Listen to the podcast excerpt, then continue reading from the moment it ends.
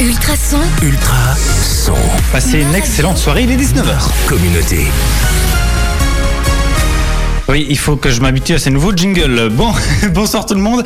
J'espère que vous avez passé d'excellentes vacances. Euh, vous Très aussi, bien. l'équipe. Vous avez passé de bonnes vacances Oui, oui, tu peux me tutoyer. on Oui, mais je dis vous hein, parce mais que oui, vous oui. êtes trop autour de moi. On est nombreux. Ouais, on est nombreux, plusieurs. Hein. Euh, avec Sébastien.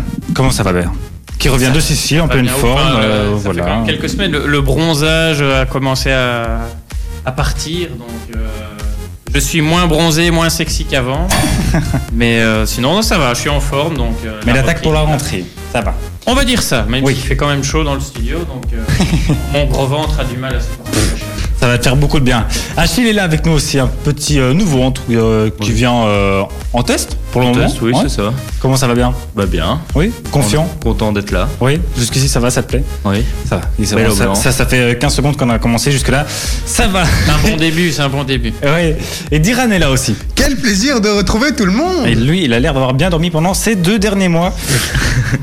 Il est en pleine forme. euh, Et toi, comment vas-tu? eh ben, je vais très bien, suis en pleine forme aussi. Je sors de la seconde cesse, là je te jure, je suis requinqué comme jamais.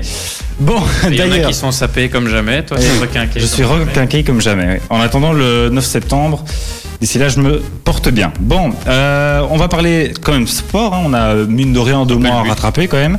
Du coup, on va euh, parler vite fait euh, de ping-pong. hein. On n'a pas encore fait ça dans cette émission, je pense, avec euh, le club de Nivelles qui a euh, organisé des petites activités. Euh, On verra ça dans un instant. Oui, c'est ton défi du jour de prononcer correctement le nom de leur événement. Oui, oui, tout à fait. Mais j'y arriverai. Je Ah oui, on verra, on verra.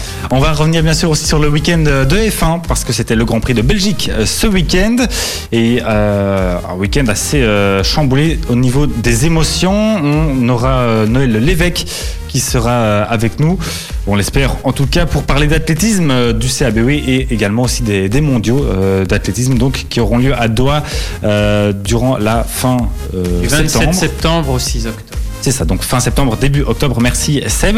On va revenir également si, euh, bah, sur le début de la Pro League et des, euh, qui a commencé depuis un petit mois. C'était quoi le, le 4 août, un truc comme ça Oui. Quelqu'un sait C'est la six-. On a joué la sixième journée. euh, Sixième journée, c'est ça. Donc. Et oui. Toi, ton micro est pas très fort, Seb. Euh, on va aussi, bien sûr, avoir une petite page tennis avec euh, le dernier grand chelem de la saison qui est en train de se dérouler. Il nous reste déjà plus qu'une seule Belge. Je spoil un petit peu et elle joue tout à l'heure. On verra bien. Je sais pas c'est à quelle heure? 20h30. 20h30. Donc on aura même le début des résultats euh, dans cette émission. C'est absolument magnifique. On va parler aussi bien sûr Ligue des Champions, Europa League. hein. Tout ça, ça reprend aussi ses droits tout doucement.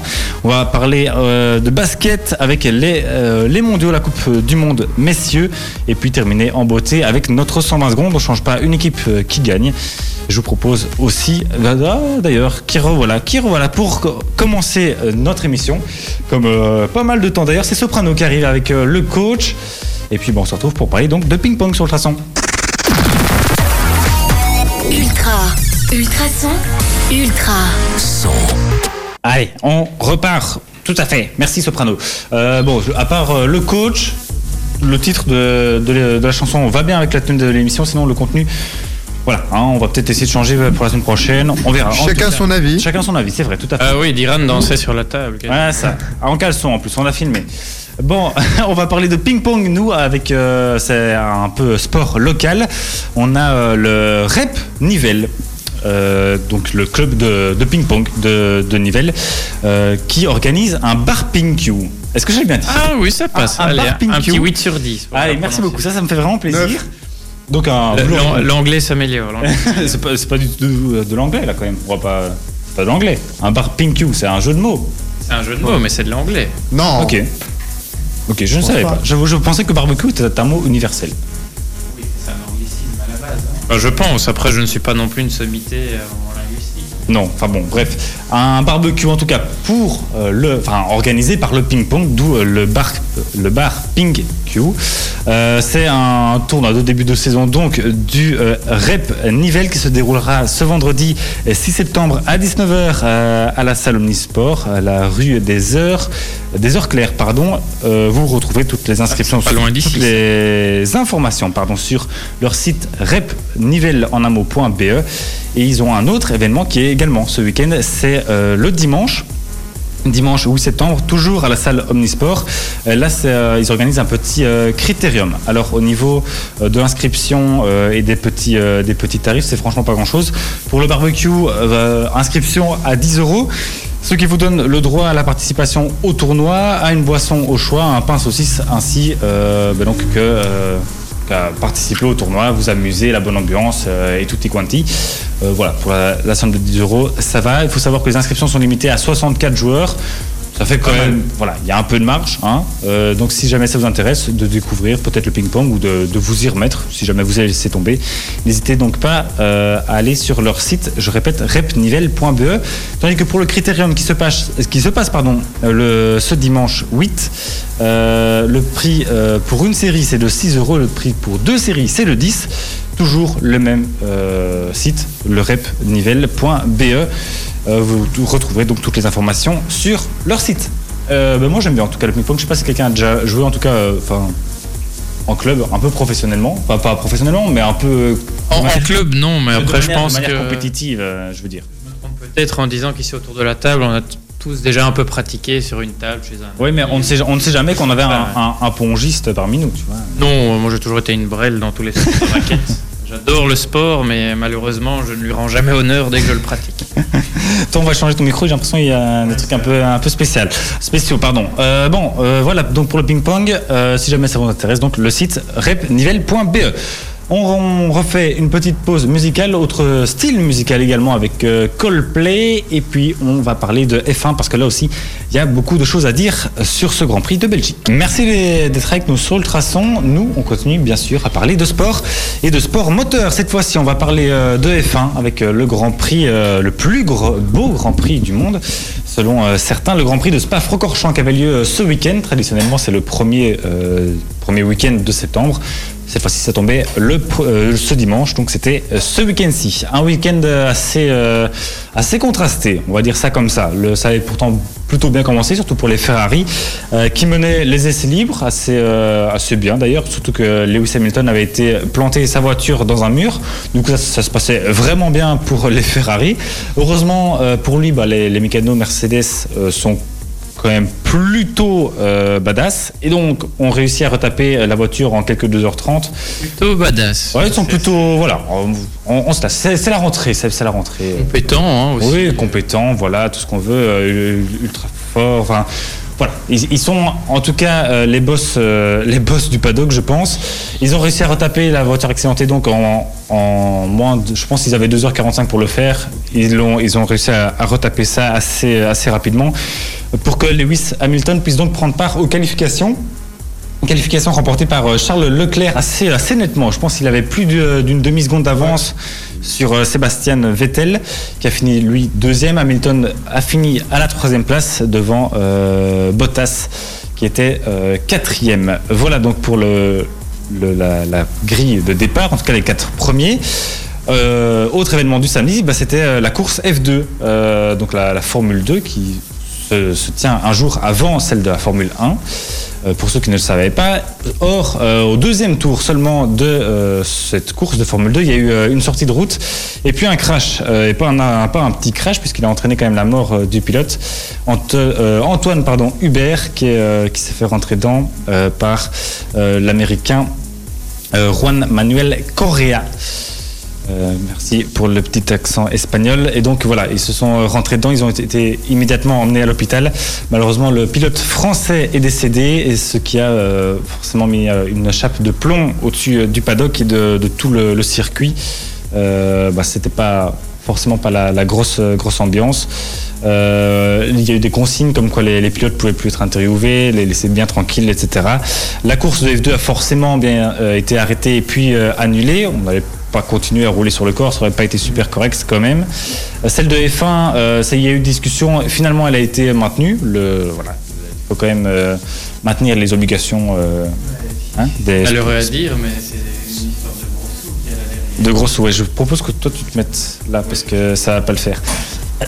Pardon. Et donc, euh, exactement, le show must go on, comme on dit. Donc, la F1 euh, a tourné. C'était donc euh, bah, voilà, des pilotes un peu, un peu chamboulés qui sont présentés dimanche après-midi. Une course assez, assez sensationnelle également. On pensait avec beaucoup de, de tactique, euh, que Ferrari avait euh, vachement bien réussi son coup. Ils, ont, ils sont rentrés les, premiers dans le changement de gomme. Ils ont réussi à laisser euh, Hamilton à 6 secondes, euh, 6 ou 7 secondes, je pense, à sa sortie, lui, de, de, de pneumatique.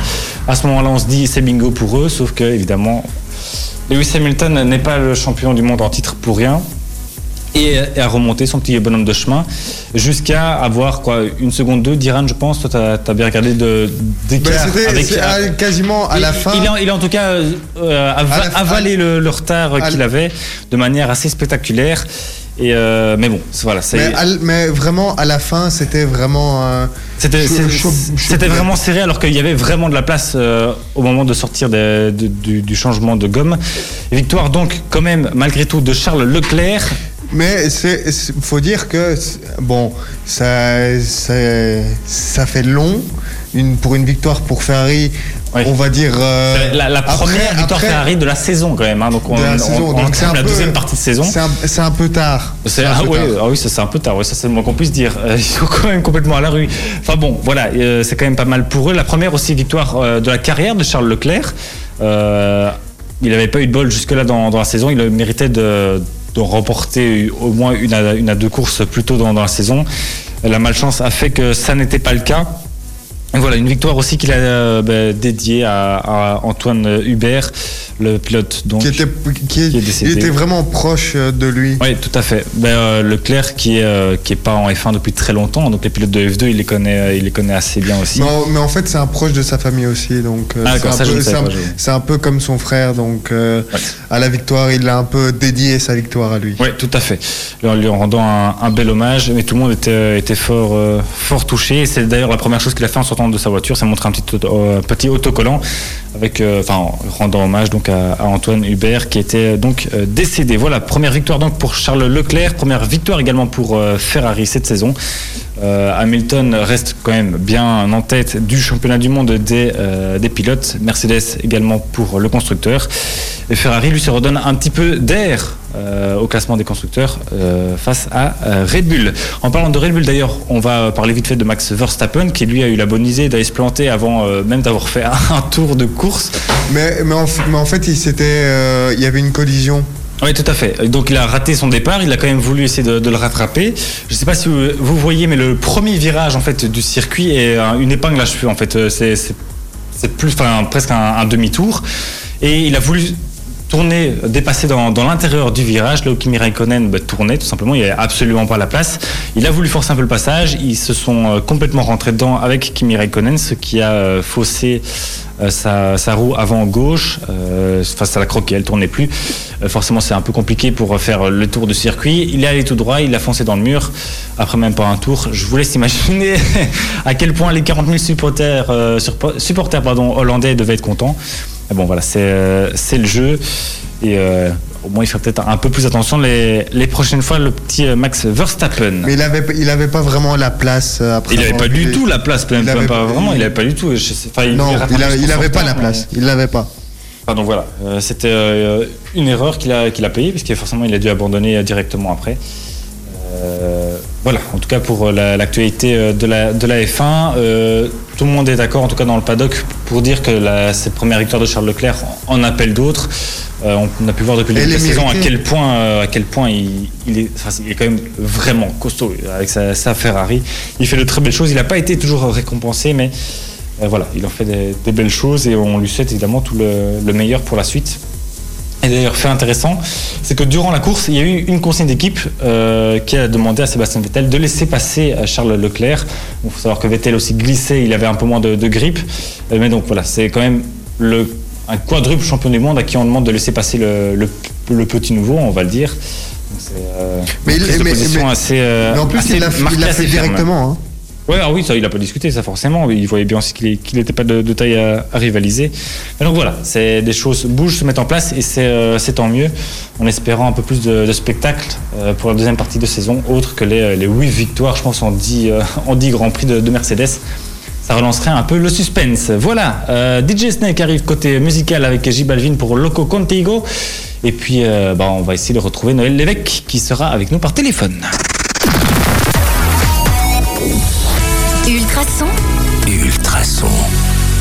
Vous êtes bien dans What de Sport jusque 21h sur le traçon. On va parler à présent euh, de football et de matchs européens, de la plus belle des compétitions, comme on l'appelle, la Ligue des Champions, ainsi que de l'Europa League avec euh, Diran. Ben, vous n'êtes pas sans savoir qu'il y a eu le tirage au sort de la Ligue des Champions et de l'Europa League la Vraiment semaine dernière. Oh, Et en Ligue des Champions, on n'a pas un club belge, mais deux clubs belges, ce qui est bien pour, pour le pays. Le- et le le coefficient. coefficient, surtout, ouais. ça, fait, ça faisait un paquet d'années que c'était plus arrivé de clubs belges. 2005, je pense. Ouais, un truc comme ça, et surtout le- les affiches, quoi. Mon Dieu, pour une fois, on va enfin un peu s'amuser. Ah, évidemment, je, te- je ne te spoil Attends, pas, je- attends, je, fais part de mon il- ressenti. Il, il spoil directement. J'ai rien dit du tout. Il a dit les affiches, il a pas dit qui composait les affiches. Oui, Attention, mais je le oui, défends, je le oui, défends. là. Oui, mais il- quand on pense à affiche, on ne dit pas euh, ah oui, ce Oui, sera. mais euh, on, on ne sait pas quel gros club, quelle belle affiche il y a donc. Vas-y, Diran, conte-nous. de- euh, Bruges Genk, déjà. Voilà. Oui, mais c'est pas c'est pas l'affiche. euh, c'est pas dans le même groupe. Non, hein. ce sera pour les demi-finales. Ou la finale, encore mieux. Vas-y, dis donc, euh, Diran. Donc dans le club, dans le groupe de Bruges, ce sera le Galatasaray. Donc ça. Ça reste quand même costaud. Le Galatasaray, mine de rien, qui a recruté Falcao d'ailleurs. hein. Il est arrivé, je pense que c'est tout à l'heure ou hier. C'est fait parce qu'ils sont. J'ai vu qu'ils étaient dessus, mais. En, en tout cas, j'ai vu une vidéo de lui avec une écharpe à l'aéroport avec des, des mômes qui lui sautent dessus. Donc je, je Oui, suppose donc qu'il va. ça. que C'est incessant. que euh, ça sent bon, il est pas venu là acheter un Dorum, je Non, pense. je hein. pense pas. En tout cas, euh, Enfin, enfin, pas si- tout de suite. J'avais lu 35 000 supporters pour l'accueillir à l'aéroport. Allez, 35 000 personnes, peut-être imagine, genre les titres de sécurité, qui se fait bon, le gars, il y a 35 000 personnes qui arrivent. bon, en plus, les supporters de foot du Galatasaray, ça doit pas être euh, super, euh, super réjouissant. Bon. Bah, C'était une soirée de gala, justement. Ouais, ça, bien vu, bien vu. Euh, donc, le Galatasaray avec Bruges. Bon, ça c'est l'adversaire facile. Bon, facile, euh, Enfin, ah, c'est va, jouer, Bruges. va jouer en Turquie, à mon avis, ça va pas être facile. oui, oui. C'est Bruges, enfin- l'adversaire facile. Sur le papier, c'est le plus facile. Oui, c'est de, vu de Galatasaray. Euh, ouais, et c'est encore ça. facile, faut- enfin, faudra voir. Moi, je- cette équipe de Bruges, elle me plaît quand même bien cette année, on verra. Ensuite, on a le PSG et le Real Madrid. Et avec l'affaire euh, Neymar, enfin, vite fait, tout ce feuilleton, tout cet été, ce match pourrait être euh, beau à voir. Même si PSG et Real Madrid vont s'affronter et il n'y aura pas euh, Mbappé, il n'y aura pas Neymar. Cavani non plus. Cavani. Cavani non Bon, en fait, plus. il faut rappeler que, que Mbappé et Cavani sont blessés pour plusieurs semaines et que Neymar ratera les trois premiers matchs du PSG parce que l'année dernière, il avait insulté l'arbitre à l'issue du, du match duquel le PSG avait été éliminé contre Manchester United. Donc, comme il avait insulté l'arbitre, il a écopé de trois matchs de suspension. Donc, d'office, les trois premiers matchs, le PSG va devoir faire sans lui et euh, en tous les cas, le premier, voire les deux premiers sans Cavani et sans Mbappé. D'ailleurs, c'est à mon avis pour ça qu'ils ont euh, une petite idée. Ils ont été chercher Icardi. Moro Icardi, tout à fait à l'Inter. C'est pas encore tout à fait officiel, mais tous les médias français sont dessus. Euh, et ça devrait être officialisé normalement dans cette soirée ou demain matin euh, au plus tard. Et vous, vous pensez quoi Est-ce que c'est abordable pour Bruges, ce groupe, ou pas du tout? Eh ben, franchement, genre j'ai envie d'y croire. J'ai l'impression que le PSG, c'est possible. Faut, faut voir comment ils jouent, il faut voir le- le- le- la forme qu'ils auront aussi. Mais j'ai envie de croire. En tout cas, le match nul me semble pas trop impossible. Après, euh, ce sont, enfin ça, ça, ça n'engage que moi. Ce sont des noms ronflants, ça c'est Ouais. sûr. Mais il faut pas oublier que le Real reste sur une saison catastrophique enfin, au niveau des résultats pour eux, même de la manière, de toute façon. Le début de saison n'est pas franchement meilleur. Non, il n'est pas mirobolant. Bon, Hazard n'a pas encore joué, donc forcément on attend toujours de voir euh, Eden euh, en match officiel. Donc ça c'est pour le Real. Euh, Le PSG, ben, c'était un peu le même constat. C'est une équipe qui est en sempiternel chantier vu qu'ils essayent toujours de choper tous les grands noms et finalement ils n'ont jamais rien. Alors ils ont les, les seconds couteaux, on va dire ça comme ça. J'exagère un peu, mais bon, c'est Ouais, c'est- l'idée quand même, c'est- hein. C'est l'idée. Ici, bon, ils font encore des transferts très utiles. Ils changent de gardien, par exemple. Ils ont eu Keylor Navas du Real Madrid. Ouais, ça, c'est quand même un, franchement un- bon coup. Enfin, Non, mais- on le pensait aussi avec Buffon, c'était un gros flop. Va falloir voir. Oui, si mais en attendant, c'est pas le transfert le plus utile au Paris Saint-Germain. Areola a largement sa place. C'est quand même le numéro 2 dans l'équipe de C'est quand même une France. clette. hein. Enfin, désolé, mais enfin, c'est Ouais, pas un grand gardien. hein. J'ai Enfin, jamais, euh, j'ai jamais dit que j'étais fan du bonhomme. Après, toujours est-il que le, le gars, dans certains matchs, a fait ses preuves aussi. Mais en attendant, comment veux-tu que lui se sente en confiance Ah, dans une équipe qui le remet systématiquement en question En question, ouais. On lui a jamais dit, tiens, tu as les clés du vestiaire et, et des buts en l'occurrence, et on compte sur toi. Non, chaque fois, il y a eu des rumeurs de GA, il y a eu Buffon qui est venu, il y a maintenant euh, Keylor Navas. À chaque fois, on lui met quelqu'un sur le dos. Donc, comment veux-tu te sentir à l'aise si tu sais que le moindre geste est scruté et que même si tu joues bien, au final, on va te remplacer par un gars qui a un nom plus grand pour toi. Ouais, ouais. Mais là, mais là, en attendant Navas, hier, ils ont officialisé l'arrivée en prêt de Sergio Rico de Séville. Euh, Paris. Ouais. Ouais. Ouais, ça- mais ils ont fait euh, un recrutement intelligent quand même. c'était- Oui, c'est- oui. Ça ça- ça m'a fait un petit peu de mal, j'avoue, mais euh, le- leur nouveau directeur technique est, est vraiment intelligent. Mais et, il y euh, a ça, mais c'est surtout que le fair play financier passe par là et euh, l'histoire du on dépense des centaines de millions d'euros pour avoir des joueurs. Bon, il y a le Real qui est occupé de le faire, mais ils s'arrangeront avec. euh, Mais, mais, l'été d'avant, ça, il il avait pas fait. Donc oui, ça, ça donc, ça, compense qu'ici, le, le PSG, chaque année, il dépense, il dépense, il dépense. Et donc au final, ben, à un moment, ils se retrouvent marron parce que ici, ben, ils sont obligés de, de recruter intelligemment et peut-être de passer par des joueurs qui, comme je disais, maintenant n'ont pas des noms ronflants, mais qui peuvent apporter quelque chose. Qui ont un- Plutôt que d'avoir des joueurs aussi. confirmés, on prend des joueurs qui peuvent encore confirmer et qui ont un potentiel. Et ça, Mais, ça att- change. mais- mais attention, hein, Tottenham, euh, c'est pas des joueurs euh, ronflants, mais ils arrivent quand même à bien jouer en équipe. Donc, faudrait. Est-ce que le PSG peut commencer à, se baser et à construire une équipe avec cela? Non, non, parce que le PSG, le problème, c'est que c'est une équipe qui veut des résultats directement. Tottenham, ils, sont, ils ont construit sur le long terme, et encore maintenant, on voit que ça ne tourne pas vraiment. La preuve en est, c'est que la saison dernière, Tottenham n'a fait aucun transfert. C'est quasiment le seul club anglais qui n'a fait aucun transfert. Bon, ils, ont, ils avaient changé de stade, ils en avaient construit un nouveau qui leur a coûté énormément d'argent. Mais toujours est-il, ils ont gardé la même équipe. Liverpool a fait la même chose cette saison. Donc, ils construisent sur des bases existantes. Le PSG, non. Il renouvelle pratiquement tout son effectif à chaque fois. Le PSG, à chaque fois, c'est on veut un nouvel attaquant, on veut un milieu, on veut un défenseur. Le truc, c'est que le PSG, comme je dis, ils ne veulent que des noms. Donc, même en attaque où ils n'ont pas besoin de joueurs dans l'absolu, ici, il y a des blessures, c'est un cas un peu à part. Ils n'ont pas besoin de joueurs, ben on va encore acheter un attaquant. Alors que depuis des années, on a stigmatisé des problèmes au niveau défensif et surtout au milieu défensif. Où là, ils- leur milieu, c'est là où, où, pê- où ça pêche. Et le truc, c'est bon. que ils vont acheter des joueurs dont ils n'ont pas besoin. C'est pour ça que je disais, je te coupe, après je te rends la parole, excuse-moi. C'est pour ça que je disais qu'un Keylor Navas, au niveau des noms, c'est bien, au niveau du prestige, c'est bien, mais dans l'absolu, c'est pas le transfert le plus utile. Mais le souci, C'est qu'en attaquant de pointe, en vraiment en grande, en grande pointure, t'as Cavani et après derrière t'as Eric Maxime Choupo-Moting. Bon, bref, le, le gars il est pas. pour pas le- le nom le plus ronflant. C'est pas le plus ronflant et c'est pas c'est pas celui qui va te faire euh, marquer des buts et te faire gagner des matchs. Il gagner Même, même si même s'il est en il est en petite f- il est en En forme, en forme frais, oui, euh, il joue pas trop en forme euh, en ce moment. Mais après, Je pense que Icardi, c'était intéressant. Après, après, après maintenant, ils ont été intelligents parce que depuis quelques années, ils n'avaient pas de numéro 6 et ils ont recruté Idrissa Gueye d'Everton. Ouais. Donc ça, est-ce que... Est et ça, ça a toujours été un peu la, la pièce manquante du PSG parce que en fait Tuchel, euh, il devait construire avec cela donc il devait mettre Marquinhos euh, là ou, ou des choses comme ça donc après faut voir oui, mais encore une fois, pourquoi ils ont pris Idrissa Gueye? Parce qu'il y a le fair play financier, ils ne pouvaient pas se permettre de dépenser énormément. Bon, c'est toujours relatif par rapport à ce genre de club, mais ils ne pouvaient pas se permettre de dépenser tant d'argent que ça. Donc Idrissa Gueye n'est pas le premier choix. C'est pas Il le est- premier choix. c'est- Ouais. pas le premier choix, mais c'est un joueur. C'est un bon joueur, c'est un Oui, un- intelligent. c'est un joueur Ça, Donc pas. ça, ça, ça peut être intéressant pour cette équipe du PSG. Bon, bon, la poule- la poule de Genk. l'autre. euh, oui. Oui. Donc la poule de Genk, ce sera Salzbourg, Liverpool et Naples. Naples et Liverpool qui étaient déjà ensemble la saison passée. Avec le PSG. Avec le PSG, exact. Ça a failli passer purée à chaque fois, chaque fois que j'y repense. Et quand tu penses que Naples, ça fait quasi deux saisons d'affilée qu'ils sont éliminés avec 12 points, tu te Ouais, dis, ouais. c'est incroyable. C'est incroyable. Ouais, mais c'est bon, ça va être encore très costaud pour Genk.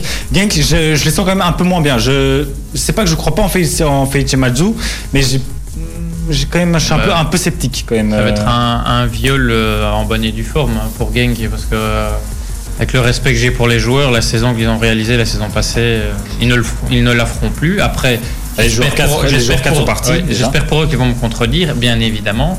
Mais je vois pas du tout Genk faire des résultats. J'avoue euh, que je sens pas. des résultats à la Belge en Ligue des Champions, donc euh, on peut espérer un, un ou deux nuls et encore, parce que même Salzbourg c'est déjà un cran au-dessus. Ouais, c'est quand même costaud. Donc du coup, on verra bien. mais, Ouais. Ouais, Salzbourg joue quand même euh, bah, le- au moins le top 5 de la Bundesliga. Donc c'est, euh, bah, ils ont du pognon. Hein. Ouais. Encore une fois, il n'y a rien à faire. C'est le nerf de la guerre et euh, eux ont de l'argent par rapport à- au club belge. hein. Ouais. Bon, on passe à l'Europa League et le Standard lui aussi, euh, il n'a pas été gâté par contre par le tirage au sort. Euh, et pour une fois, il a évité Séville, mais je ne sais pas s'il a vraiment gagné au change. Ben, c'est euh, Arsenal, Ouais. Eintracht Francfort et les Portugais de Guimarães. Oui, tout à fait. Avec Francfort et Arsenal dans la même poule, c'est quand même costaud. Faut, faut voir euh, Francfort cette année ce qu'ils vont faire, mais l'année passée en Europa League, c'était quand même vachement costaud. Euh, Enfin, en tout cas, ils m'ont fait une très bonne impression. Demi-finaliste. Demi-finaliste, oui. Euh, Franchement, ils étaient, ils étaient vraiment solides. En tout cas, et puis Arsenal, bah, ça reste forcément quand même Arsenal. Euh, bon, Anderlecht a été faire t- 3-3 chez eux. hein. oui, enfin, on parle d'un temps. Voilà. euh, Ah, c'était il n'y a, pas- c'était il y a pas 10 ans. Hein. C'était, voilà. Ouais, mais, ouais, mais l'équipe d'Arsenal n'est plus, n'est plus la même et ils ont. euh, Ils, ont, ils ont bien recruté ils ont- aussi. Ils, ils sont ont- forts. Ils ont ils un ont- super coach. euh, ouais. Ils- Et ils ont recruté euh, un peu la ch- leur chaînon manquant, c'est un bon donneur d'assist qui est Dani Ceballos Ceballos, qui, Ceballos. qui, fait euh, du grand bien du côté d'Arsenal et avec euh, une attaque un peu de feu. Ah ouais, là, ils ont une attaque. euh, allez, ouais, ils ont quasi deux des meilleurs attaquants du championnat anglais. Et, vite. et- Ouais, et- c'est- comme Liverpool, euh, dès que tu vois l'attaquant adverse, mais genre tu dois. Tu as les pétoches, mais genre tu dois commencer à cavaler.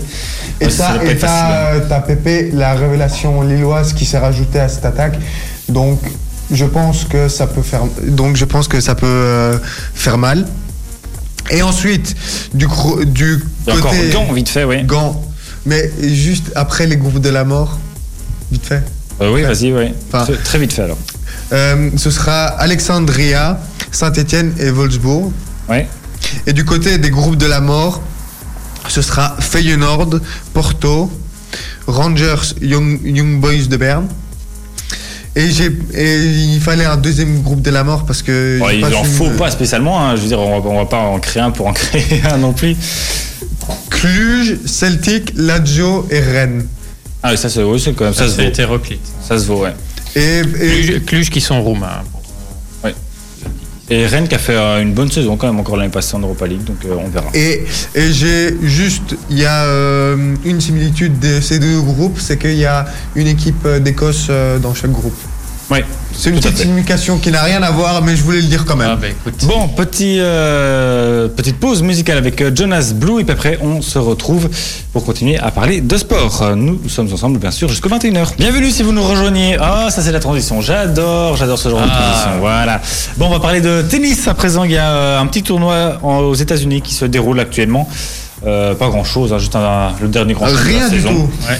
Avec euh, bah, déjà pas mal de, de gros, de gros résultats. hein, cette- Ben, notamment un qui vient de tomber au moment où tu me parles, donc Osaka qui est la tenante du titre chez les femmes qui vient d'être éliminée. Ouais, mais chez les femmes, enfin, je pense qu'on l'a déjà dit, c'est quand même génial dans le sens où tu peux être numéro 1 une semaine et la semaine d'après, tu te fais Oui. déga- C'est un désinguer peu, par la 50 c'est un peu le jeu de la chaise musicale chez les femmes. Euh, c'est vrai que euh, depuis, on va dire, je vais pas dire parler de décadence, mais de au niveau avant, tu avais les que j'appelle les frères Williams au niveau du physique. Les frères Williams. Donc non, blague à part, tu avais, tu avais les sœurs Williams et puis tu avais les joueuses en dessous. Ouais. Bon, à une époque, tu avais nos deux Belges, Kleisters et, et Hénin pour les plus jeunes qui sont, les plus vieux pardon, qui s'en souviennent. Mais sinon, tu as vraiment les sœurs Williams qui sont au-dessus du lot parce que physiquement, elles sont impressionnantes, elles ont de la force, etc., etc. Mais l'inconvénient, c'est que ces joueuses-là sont vieillissantes. Vénus, elle a 39 ans. Ouais, c'est. Donc maintenant, elle a encore des fulgurances, mais dès que les matchs deviennent trop longs, c'est terminé. Et Serena, bon, ben, elle a eu une grosse pause due euh, à, son- À sa grossesse. à son- à sa grossesse, merci. C'est c'est le mot que je cherchais. Donc du coup, elle revient, elle est quand même, quand elle est à son niveau, au-dessus du lot. Donc de toute façon, tu as vraiment ça. Et en dessous, ben, toutes les joueuses se valent au final. Ouais, ouais. Tu as toujours un vivier de joueuses du top 10, donc comme les Alep, les Osaka, qui est une nouvelle dans, dans ce top 10, mais tout le monde peut battre tout le monde chez les femmes et c'est comme tu disais, c'est ça qui est d'un côté génial, c'est que bien malin celui qui peut dire qui gagnera un grand chelem chez les femmes. Ouais, Donc ça c'est euh, c'est le, le gros avantage, c'est l'attrait euh, à ce niveau-là. Donc comme tu l'as dit, c'est l'US Open ici, donc ça conclut la saison des grands chelems. Donc l'US Open qui se déroule à Flushing Meadows à New York, aux États-Unis donc. Et euh, ce- à ce tournoi, on y attendait notamment un certain David Goffin. Donc je- là, je viens sur les Belges. On parlera des autres euh, un petit peu après. On attendait un certain David Goffin parce que on en a déjà parlé souvent aussi autour de cette table avant la, la pause des vacances. Il était en manque de résultats en début de saison, etc. Il y avait du mieux. Ça allait mieux. tout Ça allait mieux à tel point que la semaine dernière à Cincinnati au Canada, il était arrivé en finale du Masters 1000. Il a été éliminé, enfin il a perdu contre euh, Daniil Medvedev, qui était aussi un, joueur en devenir. Donc le Masters 1000, pour euh, petit rappel pour nos auditeurs, c'est la catégorie juste en dessous des tournois du Grand Chelem au niveau importance. Donc c'est quand même de gros tournois. Et donc là, il était arrivé en finale, il a été éliminé, donc il était relativement en forme. Et pour ce tournoi du Grand Chelem à l'US Open, il confirmait cet état de forme puisqu'il a passé les trois premiers tours Assez Ah. facilement. hein. facilement, mais c'est surtout avec de la sobriété et de l'application. Parce qu'il avait, il avait joué en espagnol, son nom m'échappe, je ne sais pas si tu reviens dessus. euh, Pablo Euh, Carreno Busta. Carreno Busta, j'ai Batista Ogut, mais c'est pas le bon. non c'est pas celui Et, euh, et sont des matchs qui sont joués au tie-break notamment. Euh, il l'a gagné en 3-7, mais il a été solide. Et donc on se disait, ben, Federer, c'était tout l'inverse. Quand il a commencé son, son début de tournoi, mais il a lâché un set lors des deux premiers tours et monté en puissance. Et donc hier, en huitième de finale, ben, Goffin affrontait Federer. Et on peut dire que ça s'est très mal passé, vu Ouais. que... euh, Un le- jour sans. hein. Oui, c'est vraiment un jour sans parce que Goffin, à l'issue de la rencontre, a vraiment déclaré qu'il ne s'expliquait toujours pas comment il a pu tout rater sur le match. Il sait vraiment pas pourquoi. J'ai regardé une partie du match, je zappais entre Anderlecht Standard, enfin j'avais Anderlecht Standard sur mon ordi et j'avais Goffin sur la télé. Et, euh, et finalement, Goffin, oui, s'est littéralement fait laminer parce qu'il a perdu 6-2, 6-2, 6-0. Ouais, donc c'est assez ridicule. c'est euh, ben, c'est net et sans bavure. Et donc, euh, c'est quand même un résultat assez cinglant pour David Goffin, qui donc euh, a été éliminé en huitième de finale. Ouais. Et alors, pour sa part, le Suisse rejoint les quarts de finale du tournoi. Il faut rappeler qu'il n'a plus quand même gagné ce tournoi depuis 2008. Ah oui, quand même. Ouais, donc ça fait quand même 10 ans, 11 ans cette année qu'il court après une victoire euh, À l'US Open. alors que paradoxalement, c'est lui qui détient le record des victoires d'affilée, puisque de 2004 à 2008, Il a tout gagné. il a tout gagné euh, à l'US Open. Donc c'est quand même un Ouais. petit paradoxe en soi que Federer, depuis Ouais, ouais. 10 ans, on va dire 11 ans avec cette année-ci, ne soit toujours pas vainqueur. Et lui rencontrera au prochain tour, donc en, en quart de finale, j'y arriverai, pardon, Grigor Dimitrov, Gros match, ça.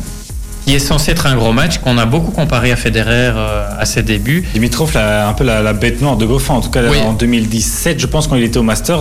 Exactement. Chaque fois, chaque fois Goffin arrivait, était en bonne, en bonne forme, et c'est chaque fois Dimitrov qui venait. C'est Dimitrov les- qui l'a battu en finale du, oui, mais, au Masters, oui, mais pas seulement. J'ai l'impression qu'il y a- de- il y a- sur il y a- toute la saison. Il y a eu deux, trois autres tournois importants. euh, Dimitrov qui a Et ça, c'était le Dimitrov d'avant et le Dimitrov de maintenant, mais il est en recherche aussi, euh, un peu comme son meilleur niveau. Il est redescendu au-delà de la 70e mondiale, 70e, Allez, 70e comment place mondiale. Il est 73e ou 75e, si j'ai bien vu en préparant ma petite chronique. Ah la vache. mais Donc il a vraiment dégringolé aussi au classement, lui, de manière euh, assez fulgurante. Donc Ah. Match facile ou pas pour Federer, encore une fois, l'avenir nous le dira. Alors, autre affiche de cette huitième de finale, j'y arriverai, pardon, je bafouille un petit peu, Ouais, y a pas de souci. euh, qui avait lieu hier, c'était un fameux match, entre, un certain match plutôt, entre Novak Djokovic, le tenant du titre, et un autre Suisse, Stan Wawrinka, qui est toujours agréable à voir jouer aussi. Même si lui aussi est un- quand même un peu moins. Enfin, il a eu son, son coup de, de génie en gagnant Roland Garros euh, il y a quelques années. Depuis, Oui, c'est mais pas- c'est aussi des blessures et autres Ouais. qui sont un peu euh, responsables de ça, d'une carrière un peu sinusoïdale, on va dire ça comme ça. en dents de scie. Et euh, si vous avez suivi, si vous êtes fan de tennis, comme la personne à ma droite, euh, comme euh, Achille l'est, le Serbe a déclaré forfait euh, pendant le match. Donc il a perdu les deux premiers sets et il a déclaré forfait dans le troisième. Il a sûrement perdu les deux premiers à cause d'une blessure à l'épaule. Il faut savoir qu'il était déjà blessé à l'épaule.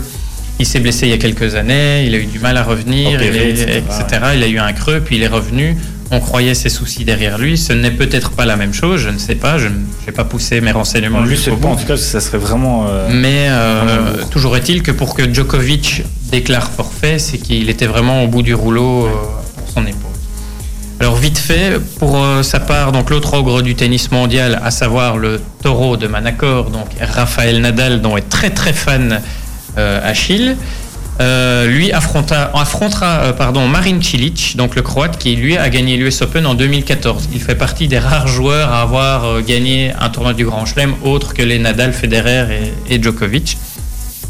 Et donc de nouveau vite fait, Federer pour revenir sur lui, court après son 21e succès en Grand Chelem dans sa Passer la barre des carrière. 20, c'est- c'est compliqué quand même. hein. À part euh, à, l'Open d'Australie où là ça se passe plutôt bien pour lui en général. Oui, mais bon, donc ici, il court après un 21e succès en Grand Chelem de manière générale et un 6e à New York. Et Nadal, lui, court après un 19e succès, donc il n'est pas loin non plus.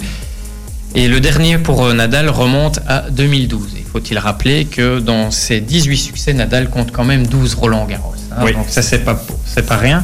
Et alors, au niveau belge, donc la plupart de nos compatriotes ne sont pas allés bien loin, donc hommes et femmes confondus, sauf à l'exception d'Elise Mertens, qui elle est toujours en course, on le disait en début d'émission. À 20h30, elle joue son huitième de finale face à la 20 face à l'américaine Christiane, pardon, qui est 141e mondiale. Ça paraît facile sur le papier, mais c'est la révélation du tournoi parce qu'elle a battu de, bonnes joueuses. Je n'ai pas la liste ici, je l'ai regardé tout à l'heure, mais elle a battu d'excellentes joueuses. Pour rappel, euh, Elise Mertens, sixième mondiale. Et pour conclure, donc pour conclure, euh, Mertens est toujours en, en course, j'y arriverai dans le double dame, parce qu'elle vient de se qualifier pour les quarts de finale avec sa partenaire Arina Sabalenka. Et il faut rappeler aussi, et c'est avec ça que je vais conclure, qu'en double, Elise Mertens est septième mondiale. Mais moi, je voulais revenir sur un truc que tu n'as pas dit. C'est Dis-moi. que pour l'instant, du tableau masculin, on a eu, on a eu un match, si pas pour l'instant, c'est pour l'instant, c'est le match de la 15. Gaël, mon fils, Et voilà, Gaël, mon fils, Chapovalov. Ma- quel, Ah, un Quel- fiche assez euh, sympathique. Quel sympathique, quel match, parce que c'était c'était un match de gros frappeurs. Et je peux dire que le, le petit chapeau là, euh, chapeau Valov là, euh, pourquoi il a un nom si compliqué là qui est canadien, comme son nom l'indique. hein. Ouais. Comme Marin Cilic. Ben, Non, lui, il est croate. Euh, attends, il y en a un autre qui est canadien dans ce, qui a un mot plus ou moins comme ça. GLR. Non, Yacine, non, c'est- euh, un gros serveur, c'est, euh, j'allais dire Tomic, c'est pas Tomic, mais c'est. Aide-nous, hein, go- euh, oui. Le tennisman là. Euh, il est serveur, c'est un gros gros serveur. Plus bon. On, on va le retrouver, on, va le retrouver pendant la pause. En dans. plus, il y a Noël Lévesque qui, euh, qui est là. Mais, oui, vite, mais Chapovalov, il a des frappes de bûcheron. il a des frappes de bûcheron. Et ça n'a apparemment pas suffi contre, contre Ah non, Gaël, ah non, non, non, non, parce que mon fils, euh, c'est un gros défenseur et puis voilà, il défonce tout. Milos Raonic, voilà. Merci, voilà, Voilà. ça c'était euh, de cette personne-là que je voulais parler. Top horaire, euh, petite pause musicale et puis on retrouve Noël Lévesque. Ultrason, Ultra son. Il est 20h. Ultrason, il est 20h. Ma radio, Ma communauté. Et voilà, nous sommes de retour sur Ultrason, euh, toujours bien en direct et nous avons euh, notre invité avec nous, euh, Noël Lévesque. Bonsoir Noël. Bonsoir. Comment, euh, bah, comment se déroule euh, l'entraînement? C'est c'est bien pour ça que, que vous étiez occupé, occupé ce soir. Les championnats de Belgique se préparent, c'est ça? Oui, c'est bien cela. Euh, il y avait énormément de monde à l'entraînement parce que le week-end prochain, nous avons les championnats de Belgique de relais où nous avons euh, quand même beaucoup d'équipes d'inscrites. Et dans 15 jours, nous avons les championnats de Belgique pour les cadets et les scolaires où là aussi, nous avons euh, beaucoup d'athlètes engagés. Et ils, ont, ils ont lieu où? Pardon, j'a- j'arriverai, c'est les championnats. C'est pas au CAB cette fois-ci. Non, non, c'est pas au CABW. Pour les relais, euh, nous allons à Mexem près d'Anvers. Et pour les cadets scolaires, nous allons à Moucron. Ce ne sont pas des déplacements très courts. Non, ça c'est. C'est moins qu'on puisse dire. Euh, bah, on va commencer d'abord par une petite rétrospective de, de cet été. Comment s'est passé le, les, les deux, deux, trois mois de, d'été pour le, pour le club et, et ses athlètes?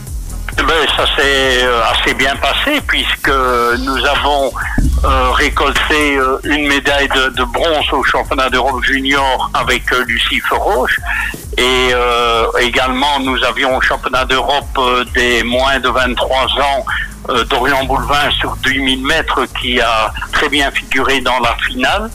Donc on peut être content des participants au grand championnat après la médaille d'argent des championnats d'Europe en salle de Cynthia Bolingo au mois de mars. La saison d'été s'est bien passée.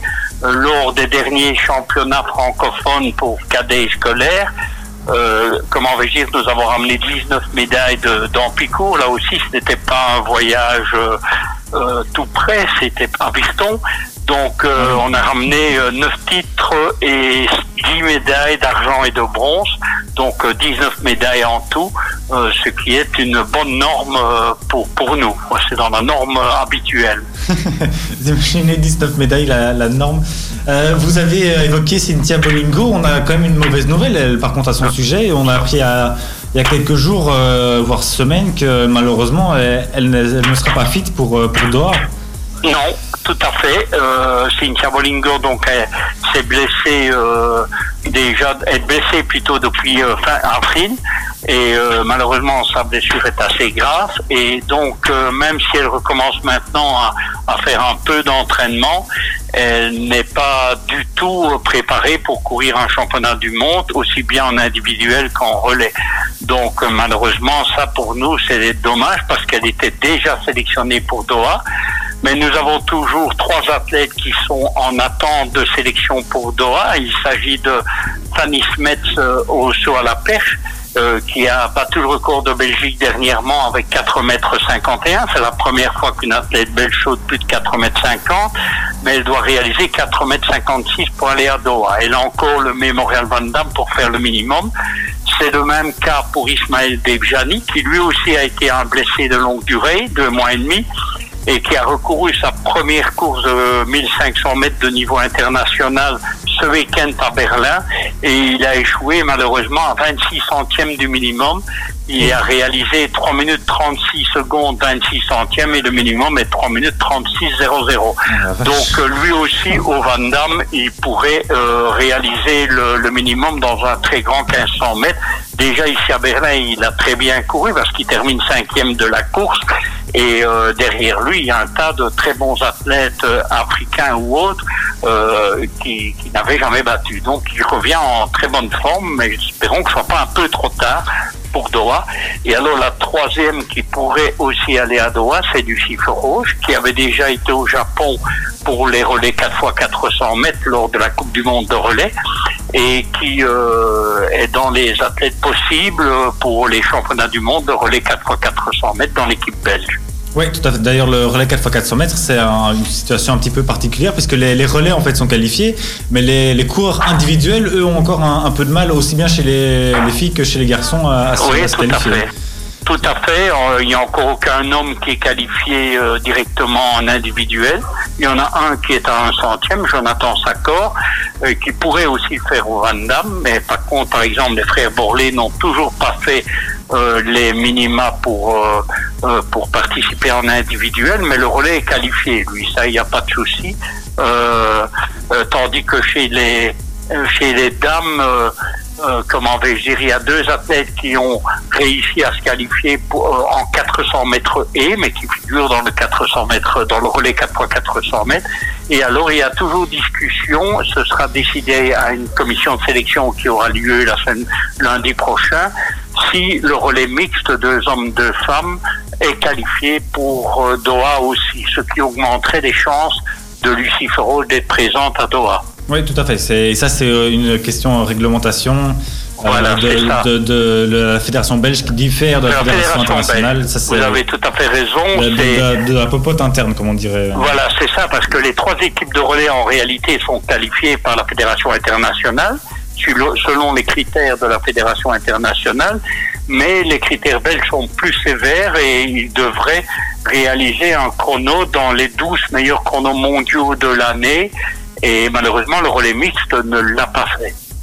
Oui, tout à fait. Alors, euh, j'aimerais euh, revenir, si vous, le voulez, euh, si vous le voulez bien, pardon, votre pulse vers le club. Est-ce que Oui. cette, pour la, la rentrée ici, enfin, je ne sais pas s'il y a vraiment eu une pause au club. Est-ce que pour, pour la rentrée, il y a eu peut-être des, des, des nouveautés, des choses qui ont qui, qui apparaissent?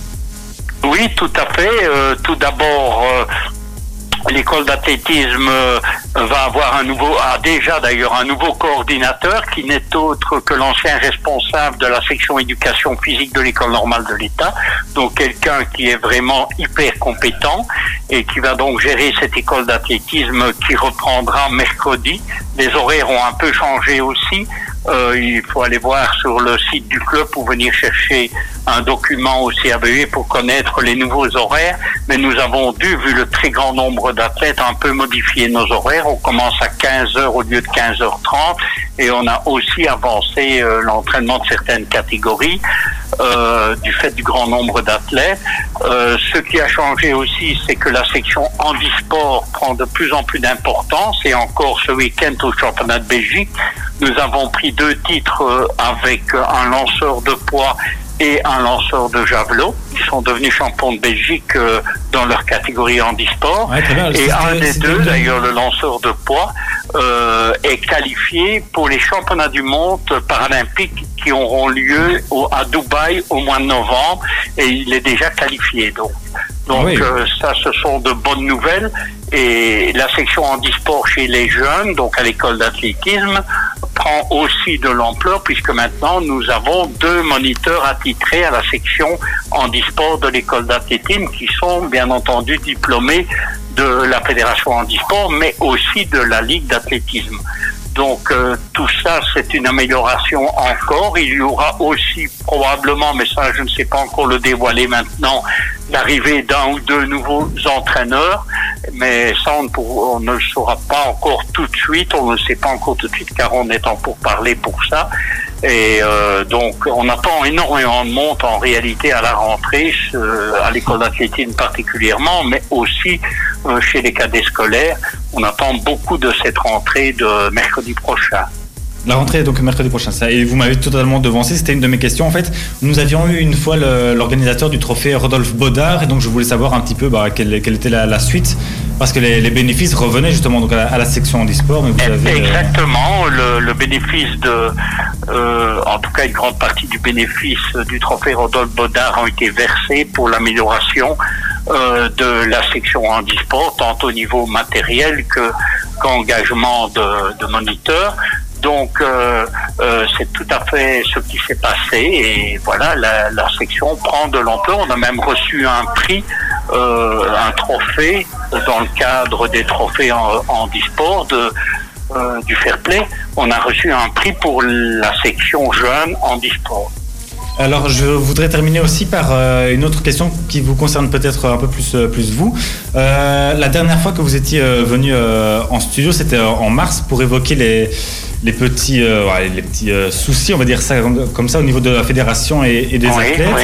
Euh, suite à ça, donc on avait appris que vous intégriez une, une sorte de, de commission. Quelle est un Oui. peu la, la suite de ça? Enfin, je ne sais pas si vous pouvez en, en parler. Est-ce qu'il y a des choses qui ont changé déjà, ou bougé, ou un peu? Mais je pense que ré- euh, comment cette nouvelle commission est occupée à, à revoir un peu à- avec euh, l'aide de représentants venant des athlètes, des entraîneurs, euh, des managers, euh, est en train de revoir un peu le, le système de fonctionnement par rapport aux élites, par rapport au, je vais dire, à la façon dont on doit fonctionner avec ces athlètes au niveau publicitaire, par exemple.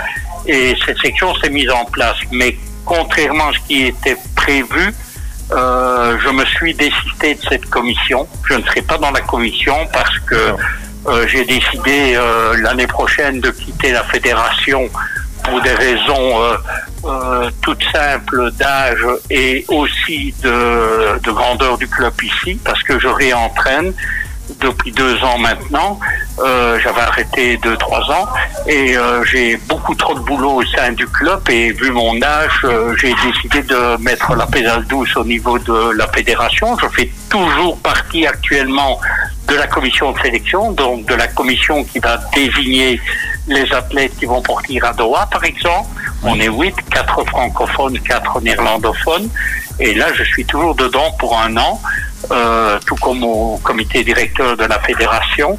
Mais dans un an, j'ai décidé de me retirer de cette fonction-là pour me consacrer essentiellement et entièrement au CRBOE. Le CABE, je, je pense, euh, beaucoup de, de chance en tout cas.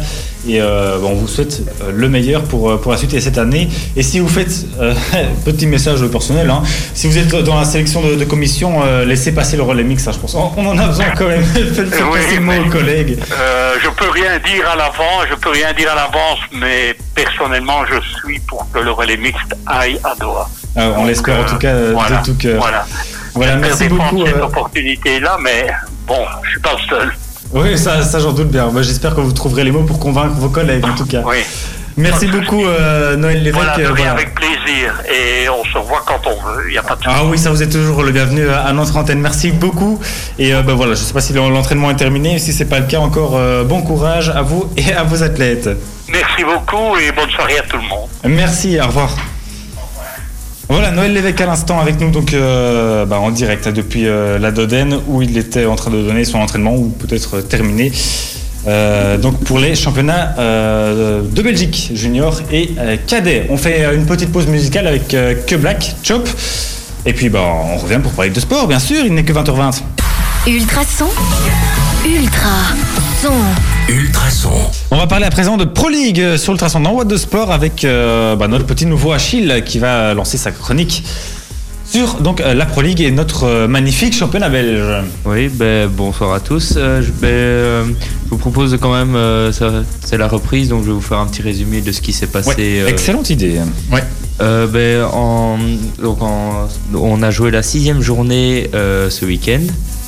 Avec Euh, notamment un petit classico qui fait avec débat euh, hors antenne. Euh, donc pour rappel, c'est la victoire d'Anderlecht 1-0 face au Standard, si vous n'avez pas suivi. Euh, mais on avait aussi un Super Sunday ce, ce samedi, ce dimanche, pardon. Il y avait Bruges contre le Racing Genk, qui le champion face à- aux Dauphins de la saison passée. Ils se sont neutralisés un partout. Et pour l'instant, euh, le Standard est en tête euh, du championnat. Je sais pas Ah si que- quelqu'un a vu le match en fait entre Genk et Bruges, parce que enfin, ça- a priori ça semble être un bon résultat pour Genk, mais je sais pas. C'est euh, 2-2, non? C'est ça? Un, un, un, un. Non, j'ai rien vu. Non, t'as pas Non, vu. j'ai euh, j'ai entendu un résumé euh, le soir, mais sans plus. Pis. Sébastien n'avait plus assez d'écran. C'est. C'était pas le même jour, hein, c'est le. Non, c'était le dimanche. Ah, le dimanche aussi? À 14h30. Ah non, à ce moment-là, je- j'octroyais quand même un peu de temps à madame, donc euh, Hein? coup, euh, Il faut quand même bien. oui. Et euh, donc, euh, une petite surprise aussi en ce début de championnat. Le promu Malines, euh, qui est descendu là, il y a deux saisons, est deuxième derrière le standard avec le même nombre de points. Ouais, ils sont costauds quand même. hein. Oui, mais ils, ils ont gardé la même équipe que l'année passée et le même style de jeu. Charleroi, avec un nouvel entraîneur, gagné, a fait une belle victoire 4-0. C'est une belle, belle victoire parce qu'avant, ils avaient des problèmes euh, offensifs euh, pour marquer.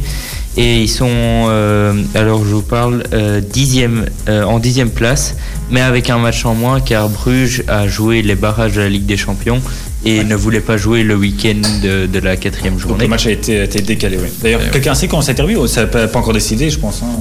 Je ne pense pas, je ne sais pas, ce sera sûrement euh, pendant les matchs de Coupe de Belgique ou Ouais. comme ça.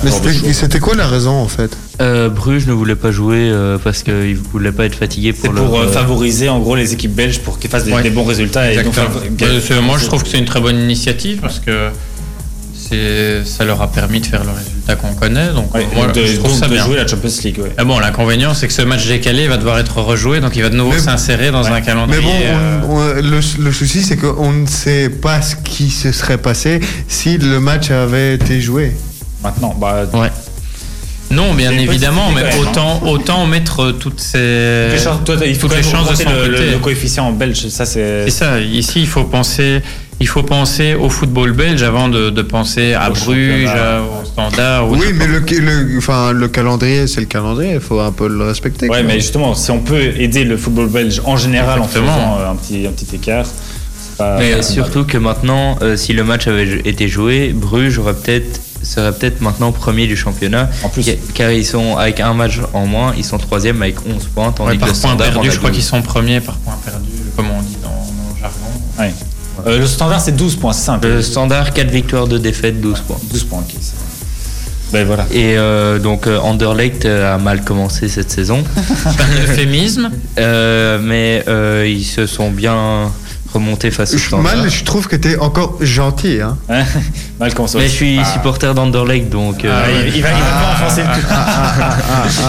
Non, mais après, euh, pour, pour revenir là-dessus, disons qu'Anderlecht a mal commencé au niveau euh, pu- purement comptable, parce que dans le jeu, tout le monde disait si toutes les, les 90 minutes n'étaient pas remplies d'un bon football, en tous les cas, il y avait des, des phases de jeu, des séquences de jeu intéressantes. Intéressante, ouais. Il y avait des bonnes phases. euh, On retrouvait le football ouais, champagne. de bonnes séquences euh, pendant une grosse partie du match, mais manquait l'efficacité, éventuellement de la compatibilité ou autre. Et on le disait hors antenne tout à l'heure, le paradoxe, c'est que ici, sur les six premiers matchs, maintenant, si Ouais, je ne m'abuse, c'est euh, c'est le plus mauvais match qu'Anderlecht a produit depuis le début de la saison, et il y a une victoire au bout. Donc d'un côté, c'est un peu le, le paradoxe du, du Et alors, football. question, est-ce que la, la présence de compagnie sur le terrain, est-ce que c'est vraiment bénéfique Dans le sens, toi, il n'était pas là, il était enfin, blessé, Il était dans les etc. tribunes, ouais. Ils ont plus mal joué, ça, ça, ça a quand même porté leurs fruits, alors qu'avant, il était là, ils essayaient de faire bien, ça passait pas. Euh, ça, mais ça dépend parce que c'était aussi un classico, donc il faut voir. Il y a la euh, motivation supplémentaire. Et puis, ouais, il faut pas oublier, si on reprend bêtement le. Je parle uniquement sur le terrain. Je Ah oui, oui, de- non, de- non, non, mais moi, tout ce qui est en dehors, l'extra sportif, moi, je m'en contrefiche. mais si on prend bêtement le, celui qui, pour moi, a marqué le match de son empreinte et qui a marqué tout court, donc c'est Alexis Salemakers. Je le disais encore une fois tout à l'heure en Hors antenne. Moi, j'ai regardé le match et il m'a, il m'a ébloui. Moi, ça faisait des mois que je ne l'avais plus jou- jouer, pardon. J'adore ce joueur. J'ai jamais compris pourquoi il était mis sur le côté. Ici, le gars revient et il a eu de la niaque, mais du début à la fin. Il a mis ce but et même après, dans des actions qu'elles soient offensives ou défensives, il s'est montré. Il il est allé chercher des ballons. euh, franchement, on se demande parfois euh, comment, euh, comment il les a eus. Il, a mis, il mettait parfois la tête là où des joueurs ne voulaient pas mettre le pied. Enfin bref, c'est cette métaphore pour dire que ce gars a vraiment euh, eu euh, le, le fighting spirit, comme on dit euh, Ah, en il est dans, les- Angleterre. dans le 11 de base d'Antoine Griezmann Et, sur, sur oui, Football Match. sur attention. Football. Et là, il l'a justifié à juste titre. Donc, euh, non, chapeau à lui. Et maintenant, évidemment, comme je disais aussi, encore une fois, hors antenne, dis beaucoup de choses hors antenne. Euh, il, faut, il faut prouver. Parce que si maintenant c'est un pétard mouillé et qu'il recommence une série de défaites, cette victoire-ci n'aura pas servi à grand-chose. Mais en tout cas, euh, certains supporters et peut-être dirigeants attendaient un match référence. Il est peut-être là. Mais, mais en même temps, en seconde période, ils ont beaucoup, ils ont beaucoup reculé. Donc, je sais pas si, euh, c'était à partir de quel moment où euh, Anderlecht com- commençait à vraiment. euh, Ah, Ils ont tenu. Physiquement, ils ont flanché, oui, ça, c'est- on voyait ils qu'ils flanchaient, ils, mais- ils ont, ils ont, ils ont tenu, mais début de la seconde période, dur. c'était c'était c'était pas la même chose. La, la l'équipe type donc 11 même même l'attaquant euh, Tellin il était quasiment euh, dans la surface des fois et il devait et des fois s'il n'était pas là il y aurait peut-être eu occasion de but franche pour le standard donc après après ils ont eu après ils ont eu un peu un peu euh, la, la chance comme qui dirait euh, Chance est peut-être un grand mot. Après, il faut pas oublier que, donc, je reviens sur ce que tu as dit. Anderlecht flanchait physiquement en deuxième période, ça c'est clair. Moi, il y a un moment, je me suis dit, ils vont prendre un but parce que ça, bah, on voyait le standard qui prenait l'ascendant physiquement. Mais il faut pas oublier, et je pense qu'après, on peut clore le débat là-dessus parce que sinon, on va prendre toute l'émission. Euh, Anderlecht a eu aussi deux joueurs qui sont sortis sur blessure pendant le match. Et deux joueurs importants, il y avait Peter Gerkens et, euh, et Zulj au, au milieu de terrain. C'est quand même deux joueurs qui étaient des plaques tournantes dans le milieu de terrain. Donc c'est quand même deux joueurs qui ont dû sortir très tôt, en plus en tout cas pour Gerkens, euh, mais pour Zul, j'ai blessure. l'impression que c'était un peu plus tard oui, Lui, il est, lui, la il est- 65e, lui- il est sorti tard, mais Gerkens, il est sorti en première mi-temps. Euh, quand je dis relativement tôt, c'est pas non plus à la dixième minute, mais en tous les cas, il est sorti en première mi-temps et ça, 35e, euh. ça a chamboulé un peu aussi euh, l'organisation. mais- bon, il y avait, un- il y avait, il y avait surtout un joueur qui représentait un peu cette, fré- euh, un peu cette fébrilité, pardon. Euh, C'était euh, Cobout. Euh, Cobout, à chaque prise de balle, il était, il était pas confiant à chaque prise de balle. Après, il les- il joue pas à sa place non plus. Hein. Bon, je Mais ça, je ne- ne le savais pas. là-dessus. Je vais couper vos, vos micros si vous continuez. Achille, tu Non, vas-y, termines pas ta chronique, bien certainement. Euh, Avec, mais euh, aussi, je voulais parler du euh, champion en titre Gang qui a mal, un peu mal commencé sa saison. Bon, mal commencé, c'est un grand mot. Mais euh, il se loge pour l'instant en sixième place. Avec, des, avec euh, quand même euh, beaucoup de nuls. Une défaite face à, euh, une, non, une victoire face à Anderlecht, mais euh, quand même euh, certains, certains points à c'est- revoir C'est pas un, au- jeu vraiment. Enfin, une équipe. C'est pas le même jeu que l'année passée. forte, ouais. C'est Fort, fort confiant. De toute façon, on le disait euh, l'année passée, enfin tout à l'heure, en off, encore une fois, c'est ce sont les, les playoffs qui, qui détermine qui euh, la détermineront tout. Et puis euh, pour redire aussi ce qu'on avait dit en off, c'est que Genk a beaucoup vendu cette, euh, cette saison des joueurs clés, des joueurs très Être importants. Déjà. Et euh, voilà. Mazzo arrive, doit faire son truc. C'est, il, il est nouveau, il débarque aussi dans un nouveau club. Enfin, il y a pas mal de choses qui ont changé cet été. Voilà, il faudra mettre tout ça en place. À mon avis, c'est plutôt c'est un- encore un projet sur le long terme. En général, Genk ne Oui, sont hein. pas pressés. Donc voilà, à mon avis, ça devrait le faire d'ici un an ou deux. Euh, on se fait pas trop de, de soucis pour eux. Voilà, donc euh, c'est tout, Achille? Oui, euh, je, veux- je veux bien juste dire les scores de tout ce week-end, mais voilà. bah, Rapidement alors. Alors, ben, Malines a fait euh, vendredi euh, contre Moucron deux- euh, une égalité 2 partout. Eupen a perdu face à Saint-Tron 2-0. Euh, Courtrai a fait un nul de partout face à Ostende. Donc Wassland Beveren, euh, comme je l'ai dit, a perdu 0-4 face à Charleroi.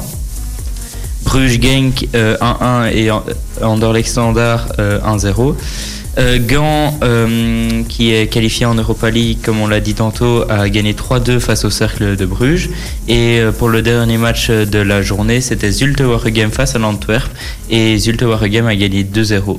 Grosse surprise. Ouais, grosse surprise, ça pas mal. C'était à, c'était à Anvers? Euh, non, c'était à, à Zulte. Ah, zut, ok, ouais, ça va. Bon, euh, ouais, ça c'est la grosse surprise, effectivement. Bon, Parce que l'Antwerp ne s'est quand même pas qualifié en Europa League. Oui, ça c'est vrai aussi. Alors qu'on on les a fait aussi faire un, un report ou pas Euh, pas Non, non, du tout. C'est juste qu'ils ont, ils ont fait un partout en- aux Pays-Bas, à Alkmaar, et le match retour, ça a été un partout aussi. Ouais, un partout, et la joué en prolongation, prolongation ils sont et, ils jouaient à, à À neuf 10, contre à un. 9 même, donc à un moment. Donc, euh, C'est juste, je me rappelle de ça. Bon, euh, merci beaucoup euh, pour euh, ces petites infos euh, belges. On fait une petite pause musicale, puis on revient pour continuer à parler de sport avec euh, du basket et la Coupe du Monde qui a commencé. Merci d'être d'être avec nous, toujours bien sûr, Ultrason dans What de Sport. On va euh, parler d'un sport dont on n'a pas toujours l'habitude de parler, pourtant euh, il faut quand même, parce que l'événement est de taille. C'est la Coupe du Monde de basket. J'allumais vos micros, hein, les mecs, si jamais, euh, voilà, si jamais je vous dérange, je peux aussi vous, aller vous chercher un soda. Ah, on faisait nos courses. Ouais, je vois ça. Très bien. Sur le bon coin, c'est ça? Non, non, non, ça c'est français. hein. Ouais, pardon. Euh, bon, on va parler donc de la Coupe du Monde de basket qui a déjà commencé. Euh, Quelques matchs de poule, je pense on en est à la, à la deux ou troisième journée euh, de poule. Oui, avec, euh, voilà, on regarde un petit peu les résultats. On trouvait ça quand même assez marrant, sachant que l'écart en fait euh, entre certaines équipes, euh, on a découvert par exemple qu'il y avait une équipe de, de la Côte Basket en d'Ivoire. Côte d'Ivoire, oui, c'est surprenant. Voilà, on- En Iran aussi, bon, on va pas, on va pas tous les citer, mais c'est vrai qu'il y a des pays un peu plus exotiques par rapport aux nôtres où on n'imaginait pas qu'il y avait du basket. Tu disais euh, à juste titre, et les Belges n'y sont pas, mais en même temps, bon, c'est compliqué de se qualifier dans les compétitions euh, européennes. Enfin, quand on est un pays européen. tout à fait, avec la, la Serbie, elle, qui domine le, le basket euh, européen. Lituanie aussi. La Et l'Espagne, euh, il y a quelques années aussi. Avec les frères Gasol. Les, les grosses, euh, les, les grosses nations européennes, la France un peu en dessous aussi. Euh, on verra. Voilà. Mais ici, oui, c'est. Donc le, ça pour le moment, les, commencer. les, les poules suivent leur petit euh, bonhomme de chemin encore pendant euh, pendant deux, deux trois jours jusque ce vendredi. À partir de vendredi, donc on a on aura le, le deuxième tour où le, les, les deux premiers de chaque groupe sont qualifiés et affrontent en, en croisement le groupe d'à côté. Donc le premier du groupe A affronte le deuxième du groupe B et le deuxième du groupe A affronte le premier du groupe B, etc. avec les groupes euh, suivants. J'espère que c'est clair en tout cas. Euh, à partir euh, du euh, mercredi 11 septembre, on aura les quarts de finale. Les demi-finales se joueront le 13, vendredi 13. euh, et la finale sera Le pour 15. le 15 septembre, dimanche 15. Euh, voilà, avec États-Unis. Serbie, le 15. Bah, J'espère qu'ils ne vont pas tomber dans la même, dans les, tableau. les, les États-Unis, justement, sont, pour une fois, ne font pas partie des favoris. Parce qu'ils se présentent avec une équipe euh, G. Oui, mais euh, à peu de choses près, hein, parce qu'il faut savoir que bon, les États-Unis, c'est la NBA, c'est considéré comme le meilleur championnat euh, du monde, euh, avec des superstars, des, À juste titre, à juste titre, évidemment. Mais ici, il faut savoir que les fameuses superstars américaines ne sont pas là. Donc, ils ont des défections à tir larigot. Donc, c'est pour ça qu'on disait, c'est même pas une équipe B, c'est une équipe G, parce qu'ils ont énormément de joueurs qui ne sont pas présents. Et d'ailleurs, à cause de ça, il faut savoir que dans les matchs de préparation, ils ont joué euh, dernièrement contre l'Australie Ouais. et ils ont perdu. Et c'est la première fois depuis 2006, si je ne m'abuse, qu'une équipe américaine composée de joueurs exclusivement de la NBA, parce qu'il faut savoir qu'il y a déjà eu des, des équipes composées avec des Américains qui jouent en Europe, par exemple, il y en a Ouais. énormément. Mais une équipe exclusivement estampillée NBA, c'est la première fois depuis 2006 qu'elle perd un match officiel. Ah, waouh, ça, ça- Mais ah, officiel, euh, euh, quand je pensais que c'était un match euh, de préparation. Oui, enfin, ça reste un match Ouais, ok. officiel. Ah, depuis quoi, mais, euh, 2006, ouais, ça c'est. ouais, depuis 2006. Ah bon, j'imagine pas à quel point ils rouleraient sur les autres s'ils avaient toutes les superstars de, de la NBA, mais enfin, heureusement pour le suspense d'ailleurs. Verra un peu euh, ce que ça raconte pour, euh, pour la suite. Donc finale le dimanche euh, 15 septembre. Euh, Petite euh, bah voilà, retour en musique avec Yannick Noah et Métis. C'est un petit souvenir de 2005. Et puis on va se préparer tout doucement pour le 120 secondes d'ici bah, d'ici euh, 5, 6, 7 minutes. Et 20h50 sur Ultrason. Euh, bah, alors de terminer tout doucement notre émission avec notre traditionnel 120 secondes. Et puis bah, première émission de l'année, je propose quand même de réexpliquer un petit peu les règles pour ceux qui nous rejoignent. Donc le 120 secondes, on- c'est 120 secondes, hein, incroyable, dans la- dans la- durant lesquelles on essaye de caser un maximum d'informations euh, dont on n'a pas encore parlé durant euh, cette émission. Je propose de commencer par euh, Sébastien, puis Duran. Bon, on tourne comme ça, comme Oh, ça. volontiers. ouais. Comme ça, Achille a le temps de voir venir. Voilà. Bah, je lance le chrono et je te laisse la parole. En athlétisme, le détenteur du record du monde du 400 mètres, Wade Van Niekerk, ne défendra pas son titre mondial sur le double tour de piste lors des championnats du monde qui auront lieu à Doha au Qatar du 27 septembre au 6 octobre. Le Sud-Africain n'est pas suffisamment remis d'une opération du genou encourue, pardon, en 2017. Info transfert, Mauro Icardi arrive en prêt au Paris Saint-Germain. Lionel Messi, Cristiano Ronaldo et Virgil van Dijk sont les trois finalistes du prix FIFA The Best qui sera euh, remis le 23 septembre à Milan. C'est la FIFA qui l'a annoncé aujourd'hui. Petite, aussi une petite info transfert. Alphonse Areola euh, rejoint le Real Madrid en euh, d'un an. Et en échange, euh, euh, le PSG reçoit Keylor Navas et en paye aussi une somme de 13 millions d'euros. En football toujours, Koen Castells, le portier de Wolfsburg, est forfait pour les matchs que les Diables Rouges vont disputer à Saint-Marin et en Écosse les 6 et 9 septembre prochains. C'est l'actuel portier du Sporting d'Anderlecht, Hendrik van Krombrugge, qui a été appelé pour le remplacer. Cyclisme, Neiro Quintana rejoint Warren Barguil et signe pour 3 ans chez Arkea Samsic. Les Diables Rouges n'arrêtent pas de revenir en Belgique. C'est au tour de Steven de Four et de Kevin Miralas de rejoindre cette fois-ci l'Antwerp. Euh, jeudi, comme recommencent les qualifications pour l'Euro euh, 2020 qui se déroulera un peu partout en Europe. Et alors en volleyball féminin, la Belgique, 19e mondiale, s'est inclinée en 4-7 face à la Russie, elle 5e mondiale, ce dimanche en 8e de finale de l'Euro à Bratislava en Slovaquie. Rugby en préparation de la Coupe du Monde, la France a écrasé l'Italie 47 à 19. En Formule 1, suite au décès de Anton Hubert, le circuit de Spa-Francorchamps a annoncé qu'il allait mettre euh, des bacs à gravier au lieu euh, des, espaces en asphalte qui ont euh, été pointés du doigt suite à la sortie du pilote. Ce projet était déjà dans les cartons et ça sera dorénavant accéléré. Roberto Martinez offre la première sélection de Jari Verskaren et de Benito Raman, mais on n'y retrouve, retrouve pas de Axel Witzel. Ouais, qui est blessé. Voilà, nickel. On était juste bien. Et je veux savoir, Sébastien, pourquoi tu étais mort de rire Ben, c'est parce que le projet était dans les cartons, mais maintenant c'est surtout le pilote français qui est dans les cartons. C'est vraiment un salopard. C'est vraiment un salopard. Vrai, ça, ça ne fait pas du tout. Bon, euh, voilà, merci beaucoup euh, d'avoir été là pour cette première émission. On était au complet, c'est super génial. Euh, j'espère que ça t'a plu. Euh, C'était très chouette avec vous. Voilà, super. On te reverra sûrement alors les prochaines fois. Merci Seb. Mais merci à vous et merci aux gens qui nous ont écoutés pour cette rentrée. hein. Oui, et merci Diran aussi. hein. Merci à tout le monde. Et voilà, et merci aussi à Noël Lévesque pour son intervention. Toujours un plaisir, bien sûr. Il revient euh, quand vous voulez. Vous revenez, bien sûr, quand vous voulez. Votre siège est déjà gravé ici dans les studios. Merci à vous tous pour euh, votre fidélité. À What de Sport, on est euh, reparti pour une nouvelle saison. Et on a encore plein, plein de choses à voir. Et heureusement, à lundi prochain. D'ici là, quoi vous fassiez, faites-le bien. Ciao. Au revoir.